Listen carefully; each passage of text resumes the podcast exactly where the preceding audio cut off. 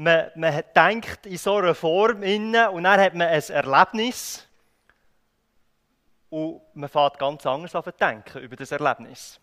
Und so einen, so einen Paradigmawechsel möchte ich heute Morgen anschauen. Und es geht um, um Familie. Es ist ein Muttertag. Jeder hat von uns eine Mutter. Und Jesus trägt das Familienkonzept, das wir wirklich kennen, trägt er auf den Kopf. Aber zuerst, bevor wir das theoretisch anschauen und dann auch ein bisschen praktisch, wer ist die wichtigste Person in deinem Leben? Also abgesehen von, weißt, jetzt von diesen geistlichen Antworten, Jesus und so, sondern ja, als Kind, einmal bei mir fängt es an, das ist schon wahrscheinlich noch vor der Geburt, ist es wahrscheinlich die Mutter, oder? Da ist da irgendeine spezielle Beziehung, darum feiern wir ja auch Muttertag. Aber dann, weißt, als Kind ist es die Eltern und dann bist du Teenie, sind es dann die Freunde, Irgendwann sind die Freunde vielleicht wichtiger oder sind es Geschwister. Ich, ich, wer ist es? Spätestens, wenn du verheiratet bist, auch so war es bei mir, wird, wird die Ehefrau zur wichtigsten Person. Sind die einverstanden? Also, ich müsste jetzt fast Ja sagen, gell? Aber irgendwie, gell, in unserer Kultur, wenn man verheiratet ist, würde man sagen, ja doch, meine Frau ist wahrscheinlich die wichtigste Bezugsperson in meinem Leben. Aber das war nicht immer so. Gewesen. Und äh, für das schauen wir ähm, eine Bibelstelle an. Äh, Jesus ist ähm, am Reden war, er wahrscheinlich irgendwo in einem Haus, ist am Reden mit seinen, mit seinen Lehrlingen, mit seinen Jüngern, mit seinen Freunden. Und er heißt im Markus 3, Vers 31, wenn ihr wollt, könnt ihr das nachlesen, seine Mutter ist gekommen, seine Geschwister die sind gekommen, und die sind quasi so vor dem Haus stehen geblieben, haben geklopft und haben gesagt, also wir sind da. Gell? Und dann kommt jemand rein, zu Jesus und sagt, hey, äh, deine Mutter, deine Mutter, deine Brüder, deine Schwestern sind da. So ein bisschen, sie, wollen, sie wollen mit dir reden, quasi, bist du bereit. Und er sagt Jesus, nutzt er natürlich die Gelegenheit, wie etwas zu zeigen. Und er sagt, ja, wer ist denn meine Mutter? Und wer sind denn meine Geschwister? Und er hat sie rundum so angeschaut, die, die, die dort waren, und sagt,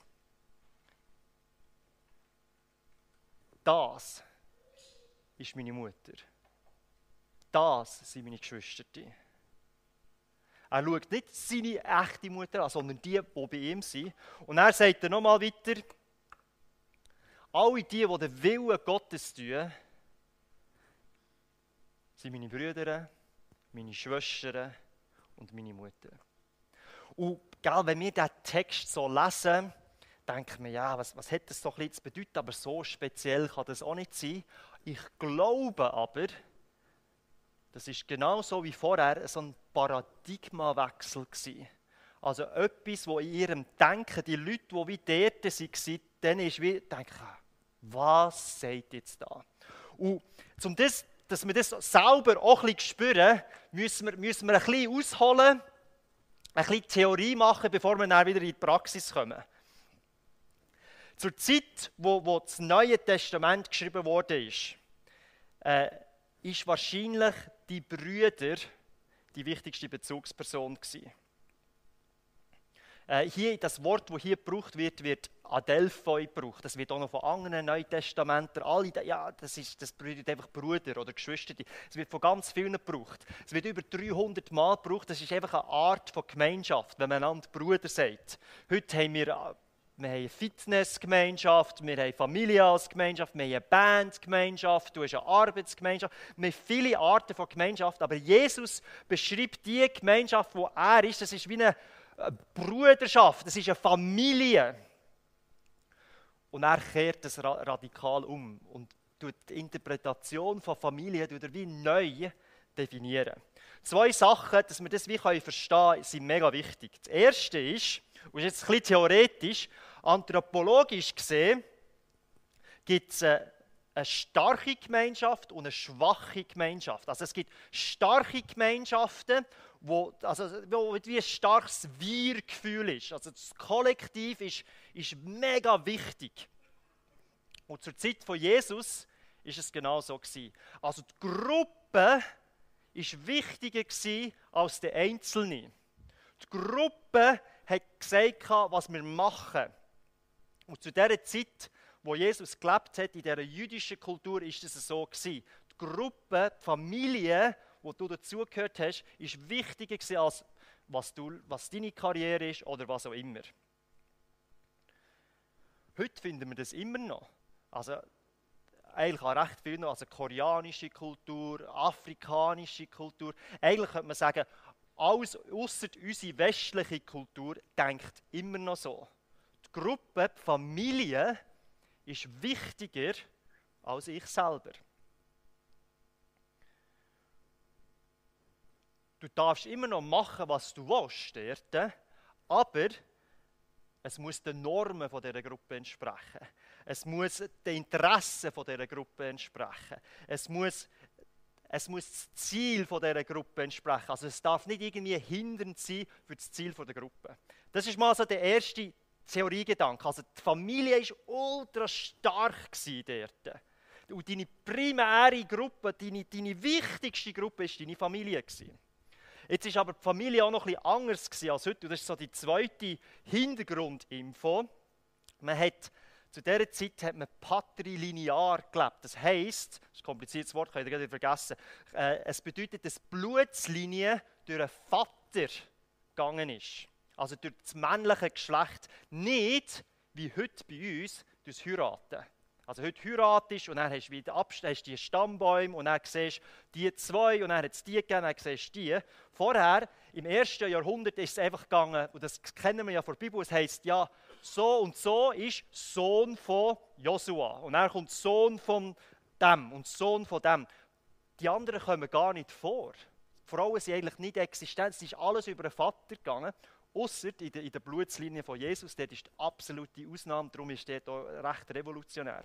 Aber bei mir jetzt würde es heißen, Simon, Sohn von Philipp. Und dann würde es heißen, Colin, Sohn von Simon. So haben die sich genannt, die gar keinen Nachnamen gehabt. In Island ist es übrigens immer noch so. Habt ihr das gewusst? Ich, eigentlich habe ich, Annette, habe ich dir vorschlagen, dass wir dort auswandern, weißt, und dann könnten wir nochmal ein Kind haben und das würde mein Ego befriedigen, und dann könnte ich einen Sohn taufen, Simon, Sohn von Simon oder so. Es wäre unglaublich, nein, das wäre schlecht. Aber warum ist das so wichtig? Früher ist die Vaterlinie sehr wichtig gewesen. Die Ehefrau, die wichtigste Person heute in meinem Leben, die Ehefrau ist technisch gesehen gar nicht wirklich Teil der Familie gewesen.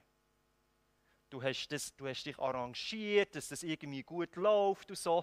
Aber es ist nicht deine nächste Bezugsperson, gewesen, die Ehefrau oder dein Ehepartner. Das, so, das so Liebeszeug, das, das, das, das hat es dann gar nicht gegeben. Schon gegeben, aber nicht mit der Ehefrau, weil ja, weiß nicht, es ist ein bisschen kompliziert. Aber was es bedeutet, früher ist dein Bruder oder deine Schwester die Person gewesen, die dir am wichtigsten war. Dort hast du die engste Beziehung dazu gehabt. Und jetzt hat er gemerkt in diesem Text, obwohl Jesus der Älteste ist und eigentlich verantwortlich ist, dass die Blutslinie weitergeht, nennt er die, die Freunde in dem Haus, wo er ist, nennt er Brüder und Schwestern. Und mit dem Hintergrund von jetzt, weil wir wissen, das ist ja das ist die nächste Bezugsperson, wissen wir, hey, das ist, das ist revolutionär gewesen. Das ist etwas, er hat sie reingenommen in eine Gemeinschaft, wo, wo die engste Art von Gemeinschaft, die wie möglich war. Brüder und Schwestern. Vorher, das, das hätte ich noch nie gehört. Heute sagen wir manchmal, so in der traditionell christlichen, der Bruder Martin hat Einleitung gehabt und der Bruder da und so weiter. Aber die Bedeutung von dem ist damals crazy gewesen. Also das ist, die, die sind da gestanden und denken, was? Ich gehöre jetzt quasi zur Familie. Und wer gehört genau zur Familie? Wer den Willen Gottes tut, der ist mein Bruder, meine Schwester, meine Mutter. Und damals, das ist ein Paradigmawechsel Das ist wie, wo du merkst, du hast das Gutzli rausgenommen und merkst, hey, ich habe eigentlich Gutzli geklaut. Und ich bin gar nicht so grosszügig. Und die merken, hey, ich gehöre jetzt zu etwas Neuem wo, wo ich mir nie hätte vorstellen können. Was bedeutet das für uns heute? Wenn, wenn, wenn wir einander, oder wenn Jesus uns Brüder und Schwestern nennt, wenn er die, die Familie wie auftut und sagt, hey, das ist wie wichtiger, das, das stellen wir vor unserem eigenen Ego her. Das ist wie das Wichtigste. Was bedeutet das für uns? Drei, drei Punkte, die ich anschauen will, was das für uns, oder ein bisschen das Potenzial von dieser Art von Familie will, äh, wie aufzeigen Das erste ist ganz grundsätzlich, Jesus Vision für, für Kirche, für die Gemeinde, für die Christen, ist das, das von einer Familie. Du bist Teil von etwas, wo, wo das Wichtigste wird in deinem Leben. Und jetzt, gell, es ist mega komisch für mich, das zu sagen, weil ich bin so anders aufgewachsen, so westliche Kultur prägt, dass wenn ich jetzt da sage, ja, das, das müssen wir wie vorher stellen, vor, vor meiner Ehefrau, vor meiner lieblichen Familie kommt die Familie von Jesus, dann kommt das uns so komisch rein, dass, dass wir uns fast wie so einen Schritt zurück und denken, nein, nein, nein, nein, das können wir gar nicht. Aber Jesus kützelt das bei uns so ein bisschen an, habe ich das Gefühl. Er sagt, hey, die Familie, die wir da haben, unter denen, wo Jesus, wo Jesus nachfolgen, wo seinen Willen tun, das ist etwas unglaublich Wichtiges. Und steht völlig im Widerspruch zu unserer Kultur, wo wir jetzt leben. Du kannst dir auch nicht äh, auswählen, wer dazugehört, oder? Du kannst ja deine Geschwister auch nicht. Und wenn jemand adoptiert wird, dann oder, du bist vor dem Gericht oder bei dem auch immer und er heisst ja, jetzt sind das deine Eltern, das können wir noch verstehen, neuer Vater im Himmel, die Beziehung, die, die feiern wir, oder? Ich habe einen neuen Vater und er beschenkt mich, ich liebe den Vater. Aber dass du auf der anderen Ebene neue Geschwister hast, die kannst du auch nicht auslesen. Vor Jahren waren wir äh, in der Türkei. Gewesen. Und dort sind wir Ferien machen, haben gut gegessen und so ein Red Snapper, ich weiß nicht, so ein riesiger Fisch, ist unglaublich, war eine der besten Fischmahlzeiten ever.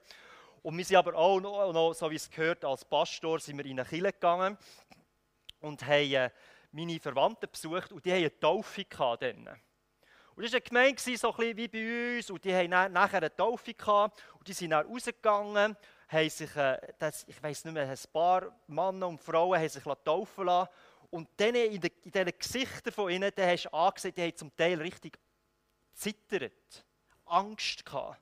Das war ein, ein riesiger Schritt für sie.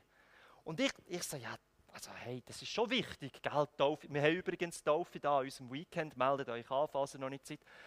Aber es ist mir so reingekommen, wie, wie das ist für sie boah, ein riesiger Schritt gewesen. Und ich habe erst im Nachhinein realisiert, wenn die sich taufen lassen,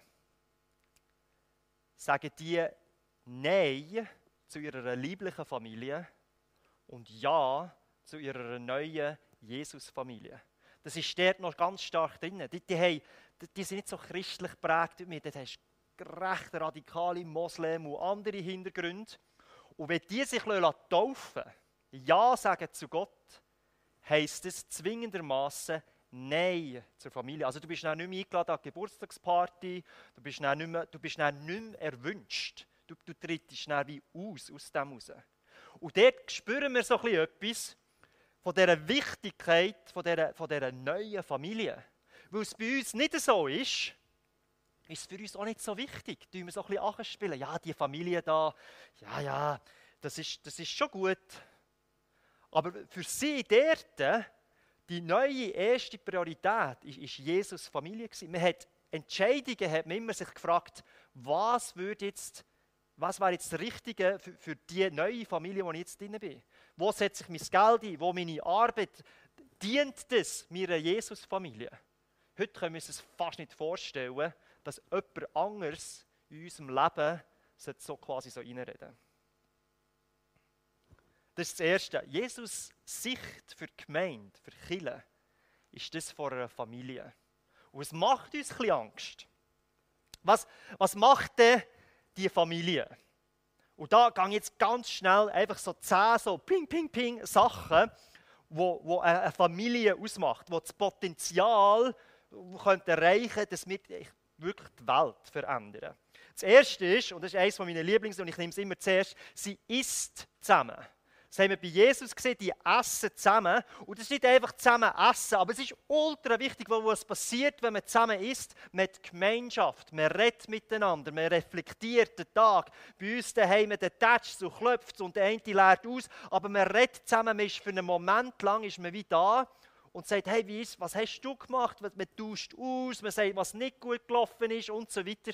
Und das ist mega, mega wichtig. Ich habe eine so Sozialstudie gelesen, die hat gesagt, weißt, als Familie kannst du mega viel durchmachen.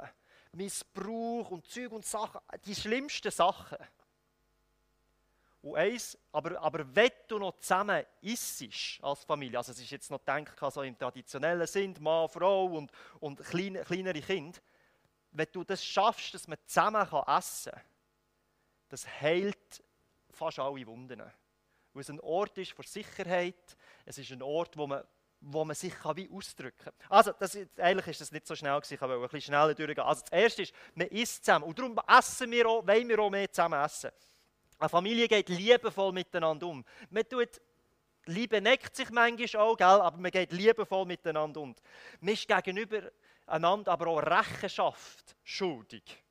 Über diese Sachen reden wir nicht gern, aber innerhalb von Familie ist es so. Und im Neuen Testament lesen wir das so immer wieder. Und wir, oh, wir tun es ein bisschen schwer, ich natürlich auch. Mit, was, was heisst denn das in unserem Kontext? Weil diese Familie ist uns ja gar nicht so wichtig, wie sie vielleicht sein sollte. Und früher ist sie wichtig gewesen. Aber damals sind Leute ausgeschlossen worden aus der Gemeinschaft, weil sie es quasi wie vergiftet haben oder für eine Zeit lang ausgeschlossen worden ah, da ist eine gewisse Rechenschaft, eine liebende Rechenschaft drin.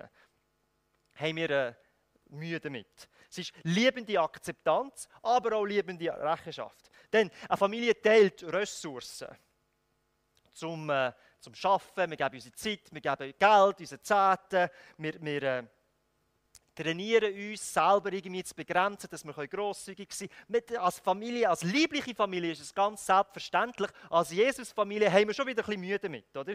Eine Familie teilt Verantwortung. Also die Arbeit, die ansteht, wenn wir zusammen zu Nacht gegessen haben, dann kaufen Kinder hoffentlich irgendwie abräumen und Tische und Annette und ich trinken nochmal ein Glas Wein. Je älter sie werden, haben wir, je mehr Zeit wir haben. Aber man teilt Verantwortung. Eine Familie trägt dort Lasten voneinander. Sie fällen Entscheidungen selber.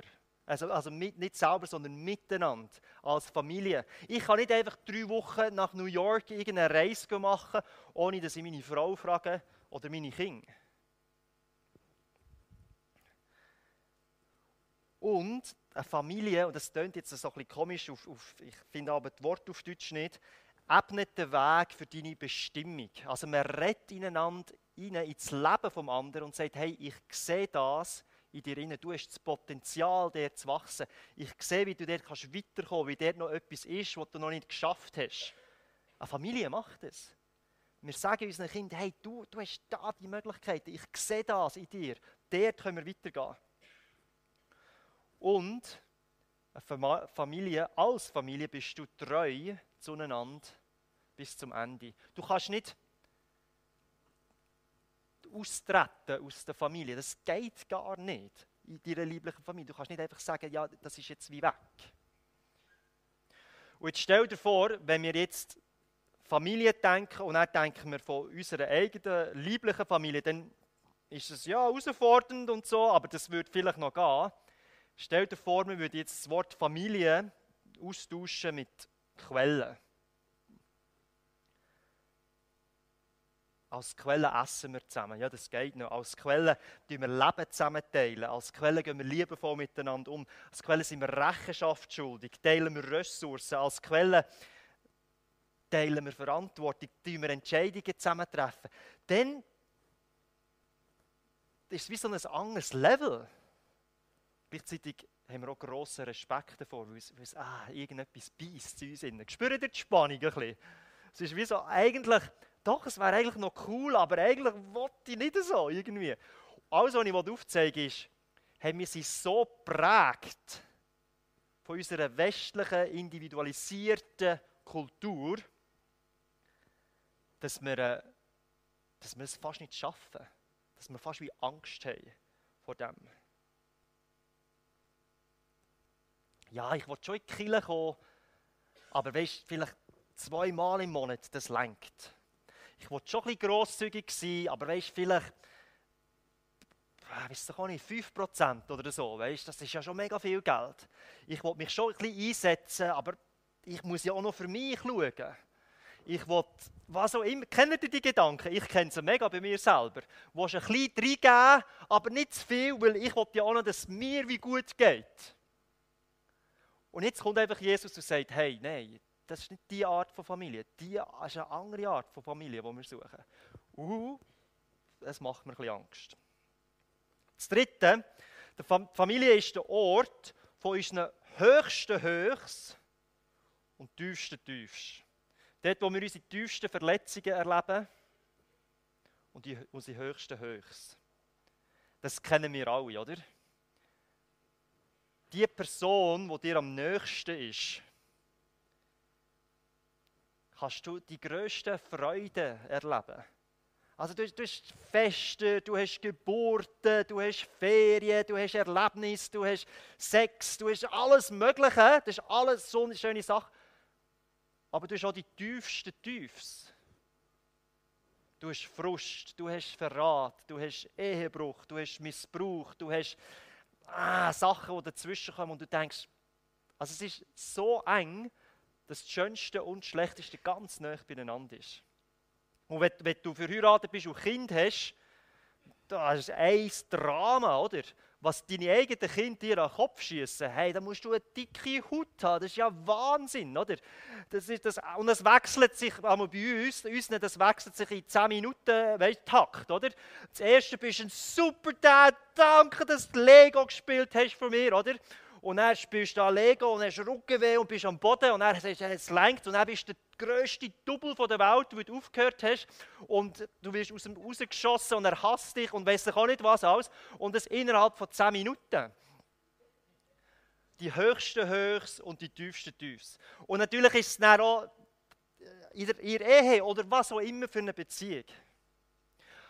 Aber Gell, es, gibt, es gibt da so psychologische Modelle und ich weiß nicht, ich kenne die Attachment Theory da, weißt, wo, wo das Kind äh, bevor der Geburt und da kommt die Mutter wieder, oder bist du wie so eng verbunden und wenn deine Beziehung zu deinen Eltern, wenn die, sage ich mal, schlecht ist in, deiner, in den ersten Jahren von deiner Kindheit, prägt es dann enorm dein ganzes Leben. Die, wie, wie du Vertrauen schaffst, wie du auf Leute zugehst, wie du... Äh, durchs Leben gehst, wie dein Selbstvertrauen ist, wird enorm geprägt von deiner Kindheit. Und wenn du das nicht gehabt hast, dann musst du das später Jahre, Jahrzehnte lang aufholen. Oder, oder sogar Generationen lang. Hast du da wie ein Manko, weil da etwas wie gefehlt hat. Weil dir nur weil es dir schwerfällt, irgendwie zu vertrauen. Und äh, ich möchte ein den Bogen zum Schluss schaffen. Äh, ich glaube, eines der wichtigsten Sachen, dass wir äh, können reifen können, dass wir als Lehrling von Jesus können wie wachsen ist, dass wir ganz gesunde, liebende, tiefe Beziehungen haben zu anderen Jesus-Nachfolgern. So werden wir verändert. Es gibt äh, mehrere Bücher über das Thema und so. Eins, eins das ich am Mittwoch auch wieder anschauen, für die, die als Kleingruppe- oder Lebensgruppenleiter treffen kommen, ist das emotionale, gesunde Nachfolge von Peter Scazzaro. Ich weiß nicht, der ist, im christlichen Bereich ist der jetzt so ein bisschen der Bestseller, alle wollen jetzt den und tati tata. Und er hat, er hat so eine Theorie und ich glaube, sie hat etwas, ich, ich bin nie so das empfehlen oder so, aber ich glaube, es hat etwas Wahres dran. Traditionell haben wir diesen Weg als Killenbauer. Wir haben gesagt, hey, lass Jesus in dein Leben ein, weißt, bekehr dich. Dann bist du Teil der Kirche.